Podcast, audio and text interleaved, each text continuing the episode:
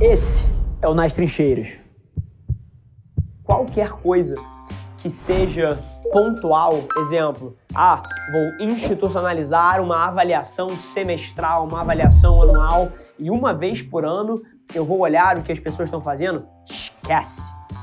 Feedback é para ser dado em tempo real, em loops, ciclos de iterações super curtos, com base na execução do dia a dia, com base no que acontece e como você responde. Então, assim, avaliar a performance das pessoas, qualquer gestor deve sempre estar não só avaliando, mas como dando coaching, ensinando, mentorando as pessoas com base diária. Feedback que você dá nas trincheiras do dia a dia. O que você pode sim é ter períodos onde você força a formalização disso, até porque se você quer escalar uma empresa, você não pode escalar uma empresa com base no boca a boca na opinião das pessoas. Você tem que escalar através de processos. E aí, eventualmente, você pode criar momentos onde, por exemplo, as pessoas dentro da empresa se avaliam, avaliam uma das outras dentro de valores e eu vou falar o que a gente faz aqui, tá? Aqui dentro a avaliação é 100% sigilosa, onde todo mundo avalia as pessoas com quem trabalha, se avalia e avalia o seu gestor. 100% sigiloso. As únicas pessoas que têm acesso a isso são as pessoas de recursos humanos. Então, não existe dedo, as pessoas não precisam ter medo de sentar o pau num colega que está fazendo merda, não precisam ter medo de valorizar alguém e ser percebido como um pela-saco. Então, assim, é uma coisa que traz um nível de transparência e se você tem a cultura certa na galera, a galera usa de fato isso para expulsar os maus elementos e evidenciar os maus elementos e para ressaltar quem está fazendo um puta trabalho e quem soma para equipe. Então, o que você pode fazer são coisas como avaliações periódicas entre os pares, principalmente também das pessoas para os seus gestores, porque se você quer crescer uma empresa, é fundamental que você saiba encontrar quem são os melhores gestores para que você possa dar cada vez mais projetos, cada vez mais pista para essas pessoas, e isso vem do bottom up, não do top down. Porque tem muito gestor que beija para cima e chuta para baixo. E esse tipo de coisa você consegue ver na hora que você pede para o próprio time dele avaliar ele como gestor. E aí, além disso, a gente gosta sempre de avaliar as pessoas dentro dos OKRs da empresa, né? Que são os objetivos-chave do negócio. A gente tem quatro OKRs: crescimento de receita, satisfação dos clientes, margem ou lucratividade e CAC, custo de aquisição de cliente. Então, basicamente, dependendo de qual unidade ou squad que a gente tem dentro da agência, a pessoa tem um OKR ou outro dentro do seu pool e a gente avalia quem são os squads que batem os seus OKRs, quem são os squads que conseguem ajudar a empresa a chegar mais perto dos seus objetivos. Então, eu te recomendaria uma mistura de avaliações qualitativas, onde as pessoas dizem o que elas acham dos outros, a gente usa os valores da empresa para nortear isso, e avaliações quantitativas, aí é preto no branco. Teve margem, não teve margem, bateu meta de venda, não bateu meta de venda que aí você consegue um mix interessante e aí você pondera essas duas coisas. Aqui na agência a gente usa um mix de 60% para o quantitativo, ou seja, o que foi feito, e 40% para o qualitativo, como foi feito, os valores, a parte subjetiva. E como líder, cara, na gestão das pessoas, o meu maior aprendizado foi que o meu papel e a maioria das decisões corretas derivam do fato de eu ter empatia com as pessoas. Assim, na hora que eu vejo uma coisa dando errado, a minha cabeça, o meu default, depois que eu entendi isso, deixou de ser ei, você errou, ei, conserte isso, e passou a ser, cara, o que está acontecendo com essa pessoa para que ela tenha errado tão feio nisso daqui? Será que eu coloquei ela na posição errada? Será que ele é um diretor de criação que está com uma responsabilidade de atendimento? Será que ele é um cara mais técnico que está com uma responsabilidade de pessoas?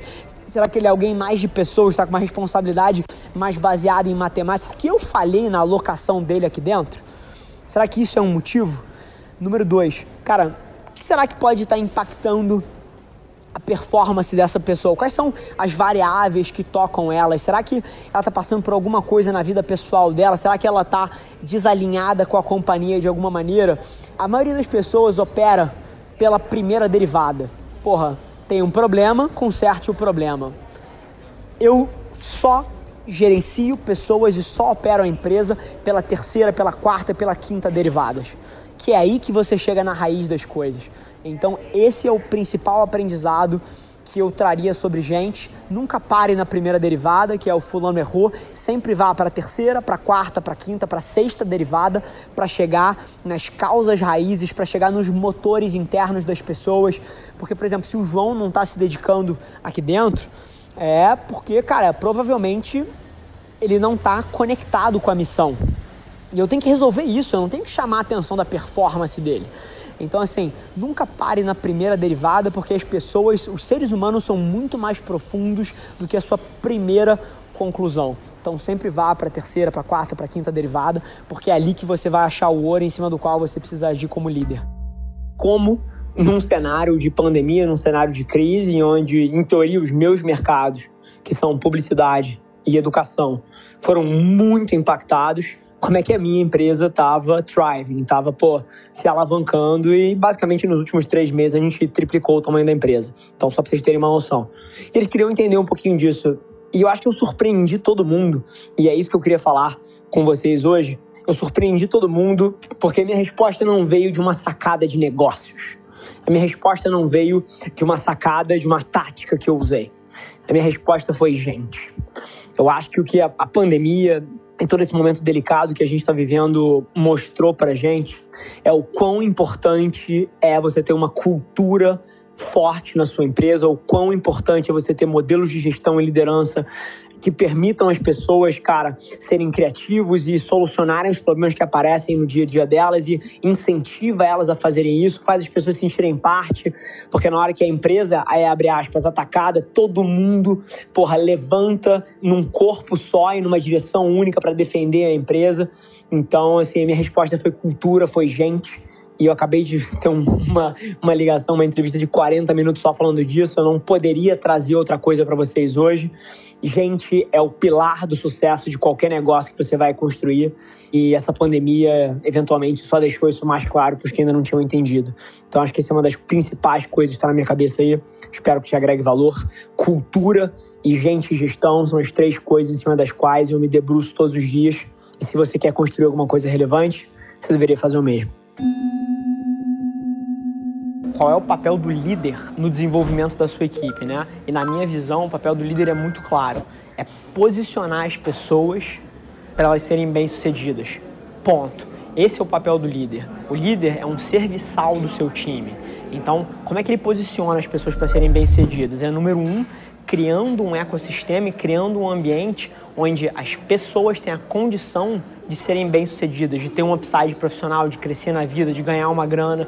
Então é, é o papel do líder criar esse ambiente. E a segunda coisa é colocar as pessoas certas dentro desse ecossistema. É saber quem é bom com pessoas e colocar a pessoa é, ou numa posição onde esse talento vai brilhar. É saber quem é uma pessoa mais introvertida, mas é altamente analítica e saber posicionar essa pessoa num lugar interessante para ela e para a empresa. Então o papel do líder é único, é posicionar as pessoas para que elas sejam bem-sucedidas. Isso passa por criar um ambiente onde existe upside para o seu time e colocar as pessoas certas nos lugares corretos.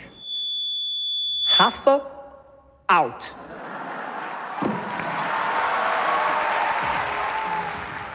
Esse foi mais um episódio da nossa experiência em áudio. E como eu já falei, eu adoraria saber que você está gostando do que a gente está compartilhando por aqui. Então não esquece, se você está tirando valor desse conteúdo, ia significar o um mundo para mim, que você tirasse um print da sua tela, postasse no Stories me marcando e aproveita para ir na sua plataforma favorita também e deixar um rating de cinco estrelas e um comentário lá, ajudando a gente a construir essa comunidade tão vibrante que move o Brasil para frente através do empreendedorismo e que fala desse Brasil que dá certo. É um prazer ter vocês comigo e a gente se vê no próximo episódio do podcast.